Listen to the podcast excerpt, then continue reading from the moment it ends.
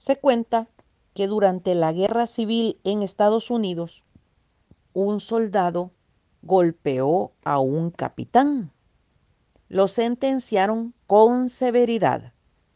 Unos amigos influyentes trataron de interceder por el soldado.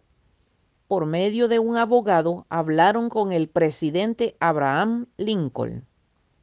Este los atendió cortésmente y les dijo, vayan al Congreso y si pueden conseguir que hagan una ley que autorice a un soldado a golpear a un capitán, yo perdonaré al joven.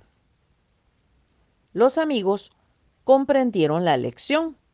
El presidente no podía ser parcial, solo porque aquel joven tenía amigos influyentes. Dios es un Dios justo, así como es misericordioso. El hombre cosechará lo que ha sembrado. Bendiciones.